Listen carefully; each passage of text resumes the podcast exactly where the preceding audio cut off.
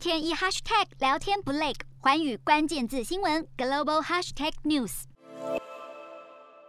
日本 NHK 报道，南韩联合参谋本部表示，北韩在当地时间十七号上午，疑似又朝东方海域发射一枚不明飞行物体，是短短两周以来第四次试射飞弹。北韩接连在本月五号、十一号及十四号试射飞弹，军事动作不断。南韩将在三月九号举行下届总统大选，而北韩近期多次试射飞弹，是否会牵动南韩选情？特别是可能打击与北韩友好派的执政党候选人李在明声势，引发外界高度关注。根据最新民调结果显示，保守派阵营最大在野党国民力量党候选人前检察总长尹锡悦支持率连续两周反超，为辅领先亲北韩执政党共同民主党的京畿道知事李在明。尹锡悦的支持率较上周上升六点二个百分点，为百分之四十一点四。李在明则较上周下降一点四个百分点，为百分之三十六点二。外界揣测是受到北韩射弹影响，不过两人的支持率